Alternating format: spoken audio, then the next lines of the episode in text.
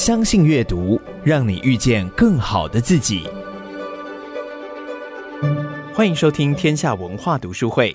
二零二二年跨年夜前夕，天下文化特别举办第三届的知识跨年饗宴，邀请重量级讲者与超过一千名听众分享各领域的精彩内容，邀请你一起重温这六场精彩的演讲。接下来，请听公益平台文化基金会董事长严长寿的演讲。高教授跟我在台东见面，我们聚会的时候，他。拼命跟我讲两个字：和平。他希望以他的角色看到了这个世界的变化，两岸的关系。他希望和平将是我们现在最需要的一个语言。但是，也就在这个同时，不单单我们在关心俄乌战争，紧接着科索沃又挑起了战事。我在去年曾经讲过，说人类为什么经过这么长的时间，一百年前所犯的错误，那个时候的西班牙流感，那个时候的战争，并没有让人类在一百年以后更走向文明的未来。我们重复着面对环保的议题，我们重新的看到战争的可怕。同样的，我们也面对到了整个人类在面对所有的疫情的时候的恐惧。那么，难道这个不足以给我们一个教训吗？不管是一百年前，或者数百年前、数千年前，我们没有办法摆脱这样的一个宿命。那么，对我来说，这段时间让我们学到了一点，就是居然这次的战争，坦克车不管用了，无人飞机。无人炸弹可以摧毁坦克车。他告诉我们，随着科技快速的进步，并没有让人类更善用科技，让人类走向文明。反过来，科技变成威胁人类生存的更严重的一个武器。我相信，现在自从俄乌战争以后，全世界都在研究如何运用科技。更简单的残杀人类。另外一方面，我们也看到科技从人工智慧几乎可以取代人的脑，变成另外一个更快速的变化的运用的工具。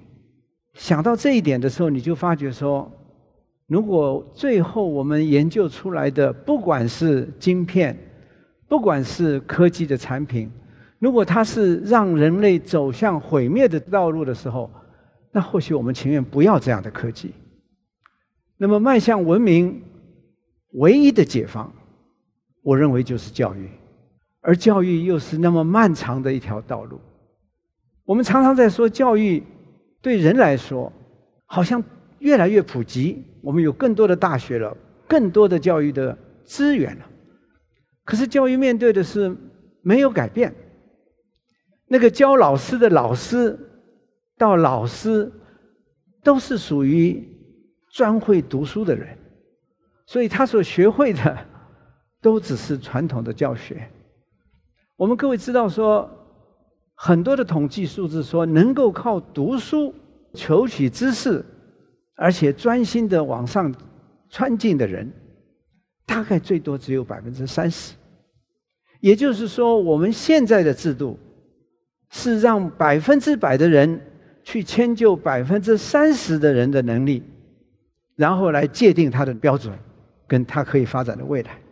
我这么多年在台东，转眼十几年了，我所看到的是，绝大部分我面对的孩子，都是属于那百分之七十的，可是他们也被迫了要用那百分之三十的办法来证明他的成功。那就更不要谈像台东这样一个拥有百分之一的人口，却有十分之一土地的地方。他告诉你的讯息是：他有蓝雨，他有绿岛，他有高山，他有满山遍野的荒废的校园，但是他却没有办法得到同样的教育的资源。我们一方面在说教育是一个非常重要的，可以让一个人改变的工具。可是，我们另外一方面又说，少子化将会让台湾越来越严重。可是我们却没有办法去面对。我们应该用什么态度去解决这些在偏乡应该是最棒的资源、最可以被改变的人才，却让他们得不到机会？所以我自己认为，教育不再是想象中的学校教育，它是家庭教育，它是学校教育，它也是社会教育。两千零七年的时候，我们的政府提出了一个口号。要做一个高速公路环岛的高速公路，穿越中央山脉。那个时候我非常焦急，那个正是我把我的余生投注在华东的开始。于是我跟一群知识分子站起来，阻挡这条公路的实现。我阻挡它的原因，不是因为那一条回家的安全的道路，我阻挡它的道路，是因为我们在那个时候，大家所看到的华东。是一块贫瘠的土地，是一个没有被开发的地方。当一条公路开始的时候，我们完全没有看到原住民丰厚的文化，完全没有看到那是一个没有工业污染的台湾最后的一块净土。我们当然也没有看到那边充满了一大堆的各式的杰出的艺术家，都源自于花东。于是乎，就非常快速的，一次又一次的。你就会看到这种口号的实现。于是，在我的阻挡之下，我争取到了一段时间。在过去的十几年来，我试着让花东变得不一样。当然，不是我一个人，是我一群的伙伴，一群在幕后支持的人。如果没有这十多年的时间，大家看到的池上将会是种满了豪华农舍的。土地，大家看到的长滨、丰滨，各式的建筑阻挡了海湾第一排的状况。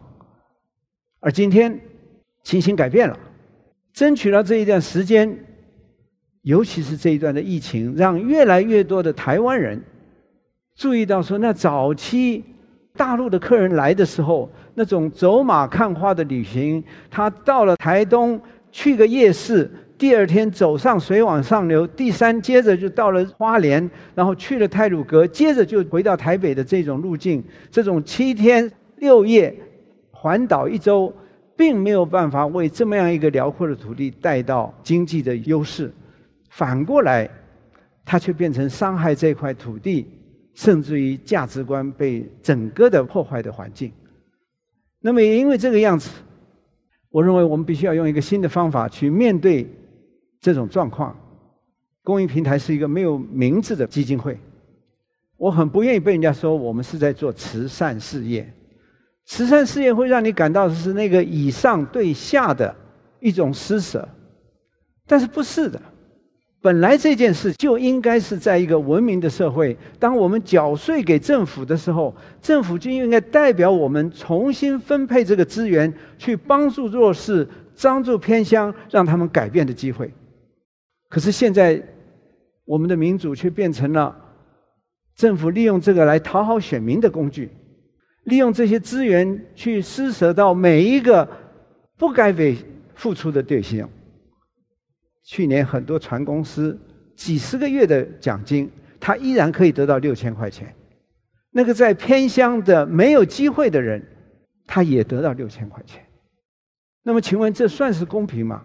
那么，如果这是最后的选举的工序，那么或者我们应该用另外一个方法看，唯一的办法就是公益，也就是我们必须再把这样的资源，让真正的专业的公益团体来运用它，来分配它，来改变它。所以，我很想写的一本书叫做《公益是门学问》。十四年前，我在天下文化出了一本书。叫做我所看见的未来。经过了十四年，重新检视那一本书，几乎每一样事情都没有做到。假设我们做到了，或许这就是改变。很可惜，它不是。于是我就用一种新的方法来诠释什么叫做公益。台湾做的最好的，也是最为世界赞赏的，就是我们做的第一阶段的所谓的布施。布施几乎只要发生，它是救难、救急、救灾。那么这个方面我们做的非常成功，世界出名。大家只要看看，在过去的十五年里面，台湾在全世界、全亚洲做过两件最重要的国民外交的事情，都不是来自于政府的。一个是汶川地震，拉近了两岸关系的友谊；一个是日本的海啸，全部是我们台湾的人民快速的凝聚了他的一种感动，帮助他们。当然，在台湾也是一样。所以，第一阶段的一点零的公益非常重要，也就是我们宗教家讲的布施。当台湾走向进一步的文明的时候，我们必须要往第二个阶段进行。我认为第二个阶段就是，除了我们在施舍布施，让他没有受到基本的生活的能力以外，我们要想办法给他尊严，给他工作，给他可以发展未来的能力。他又回到教育，对的教育，而不是台北市做的教育。那么第三个。当教育普及了，方法对了，我在台东设了一个学校，叫军医。于是军医学校要求学生必须从音乐、舞蹈、戏剧、美术、文学、体育、立轮、建筑、国际、餐饮、山海车都要做，都得学，因为这是除了品格以外最重要的生活的能力。而只有年轻人懂得这些基本的能力以后，他才知道下一段的人类未来就业的方法在哪里，不再是残忍的、冰冷的跟电脑的接触，而是那个眼对眼的跟人对话的能力。所以在过去的这一段时间，我努力的把那个百分之七十的教育试图改变。我希望最后走到四点零的时候，它是能够继续扩散的。我们在偏乡设了一个华德福学校，华德福都是在高关怀家长的地区才可能成立的学校，因为它要很大的成本，要很多家庭的参与。偏偏我们那边以原住民偏乡，孩子没有办法得到完整的家庭的环境，所以我开始把华德福教育作为小学教育。现在我们开始让它扩散，让即将关闭的一些学校。有一个新的工具，另外的一种改变。同样的情形，我希望在国中、高中的时候，让孩子在每一个阶段，在他正在追求独立的时候，我看到偏向一个最大的窘境，就是没有住宿学校。所谓的没有住宿学校，就表示那个在偏乡的孩子就注定得不到好的教育。而但是政府是每三百个住宿学生才补一个人。作为社监，而在台东这样的环境，怎么可能用一个社监可以管得住那些国中、高中的学生？我们把周末都用进去，让孩子学着烧饭，骑着脚踏车去看白冷教会的教士当时在台湾的奉献，让孩子从爬山的过程中体验自然的重要。让自然老师跟着登山的老师一起去共同备课，而这些都是我所看得到的新的教育模式，而这些正是人类未来面对科技的另外一面可以发明的文明。那么，在过去这段时间，我觉得有一种改变，很多人看到的台东已经不一样了。这次的疫情，很多的朋友一而再、再而三的到台东。因为他发现，台东似乎是唯一的一个还保持着相当文明的一个地方。于是乎，我必须要用一个新的呼吁：人类面对未来的除了科技以外，必须要认识环保、认识永续、认识人与人之间的相处。真实的是，那个面对太平洋的，面对那个丰厚南岛文化的。面对着太阳日出的地方，那才是人类未来的前山。我们西部也许应该重新把台湾的位置颠倒来思考，可能那才是我们追寻的生命的梦想。在过去十几年，与我同一个时间到花东的有一个人，他是艺术大师江贤二，三十年代美国在欧洲没有卖一幅作品，曾经有非常出名的 Andy Warhol 的 agent 要代理他，他没有接受，因为他说你的画不符时代的潮流。于是他坚持走完那三十年的路程。那么在这三十年的过程里面，他几乎忍受着寂寞，封窗作画，直到他一九九七年回到台湾，他突然重新看到他的故乡，给了他许多的灵感。于是他创作了一个非常杰出的从百年庙以后的一系列作品。接着，在十五年前，几乎与我同时的，他到了台东。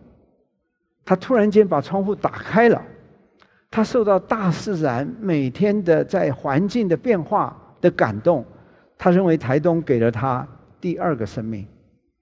于是乎，他开创作画了。他的画的画风从原来的黑白阴暗，突然变得非常的亮丽。那么许多朋友甚至于都无法适应，这是一个快八十岁的老先生的作品吗？二零二零年。姜老师在台北做了一个北美馆的回顾展，这次的回顾展几乎让许许多多的年轻人重新认识了原来台湾有一个叫江贤二的人，非常的成功。那么也甚至于在疫情之下创造了北美馆十多万的人潮。江老师开玩笑说：“我这一次不但打破了纪录，超过了。”故宫博物院也超过了罗浮宫，因为那个时候罗浮宫正在疫情当中。现在我就向各位借两分三十秒的时间，让我们来看一下，在过去这两三年，那个原来繁花绽放的美丽的作品的江贤二，一个艺术家，怎么样看待人类的永续？怎么样看到，即使在最绝望的时候，如何来找到生命的新的使命？这是在台东美术馆的展览。每一个作品都代表了一种循环，因为它就是在造这一次的园区的时候，那个清水模的模板上面还有了水泥的痕迹。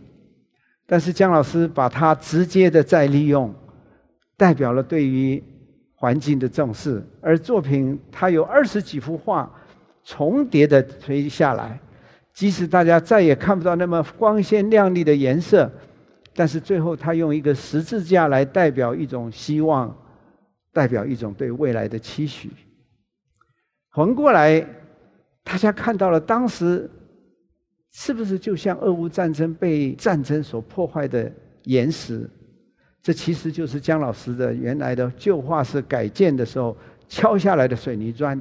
上面的原来的浪板，把他自己的期许用英文、用中文、用 Robert Frost 的诗，Some say the world will end in fire。有些人说这个世界会被火所毁灭。那么他讲到了感恩，他讲到了纯洁，purify，真情、真理。那么这是一个艺术家。他把这个，即使是在被打碎的战争毁灭过的这个建筑物的下面，他还是留下了一个光芒。那是一种对希望的诉求。讲到爱，讲到 kindness，讲到 purify，那么当然讲到和平，也讲到了人类最终必须要 thankfulness，要感恩。那么，所以当一个艺术家，他不是一个很擅长于讲话的人，但是他却把他的千言万语，在这一次的展览当中，重新的要我们回顾到了，看到了一个艺术家用他的语言，用他的方式呈现出来。最后这一次，姜老师的作品不单单是惊艳了台湾的人，日本非常出名的南条史生，日本艺评家。也是前森美美术馆的馆长，他就在展览期间特别从日本来到台湾。他说：“对我来说，姜老师的存在是一道隐藏已久的精神光芒。这道光芒在亚洲，在台东，在台湾的深处这块不为人知的土地上，就在最近被发现了。发现了这道精神的光芒，这道光芒也可以说是抽象艺术的新境界，抽象艺术的新巨匠，南条实生。各位亲爱的朋友，让我们用热烈的掌声欢迎江贤二老师。我们两个人七老八十，七老八十。不过他比较像七老，我比较像八十。但是我们在十五年前一起在台东呈现，而在这个过程当中，江老师扮演了我们非常重要的力量。他的梦想不单单是他的园区将来的成就，更重要的，他的期待是。我们能够把国际的艺术家、文学家都以驻村的方式来住到园区来，然后我们不要求任何条件，我们只希望有机会让他看到花东的美丽，我们只希望让他看到这么多原住民跟非原住民的艺术家在那边的存在，我们也更希望看得到的是，我们走向了一个可以期待的一个未来。江老师，讲几句话。谢谢总裁。我想总裁应该知道，我这个人站在这边，一定会心里感觉像如坐针毯，如站针毯的。他一定知道，我最自在的时候，应该是在台东我自己的工作室里面，杂乱的画室里面。那时候是最自在的江贤二，我要感谢，非常感谢远见天下文化，过去三年来，每一年都用我的作品输出当背景。这一次我跟他们说，我一定要来，我早上才从台东过来，我要趁这个机会，感谢高教授，感谢天下文化团队，长时间以来对于。艺术文化的支持，谢谢。那最后我要讲的是，我希望有机会可以邀请各位有时间到台东来，到我们的艺术园区走一走。也许我还有时间陪大家喝咖啡聊聊天。再次感谢，谢谢。江老师不要走，江老师有两句名言，我一定要送给大家。他第一件事情就是说，作为一个艺术家，请你不要这么年轻就贩卖你的作品，因为你一旦贩卖你的作品，你就会被市场导引着往那个方向，而这正是 Ivan Kapa 当时的这个 Andy Warhol 的 agent 告诉他的：你不合潮流。可是他坚持走了那条路，他也告诉艺术家，熟能生巧，对艺术家是一个美丽的陷阱，因为当你习惯了一个画风，你就不会改变，你也不会创新。只要看到江老师的每一个阶段的作品，我自己最大的福分，就是我能够近距离的跟他。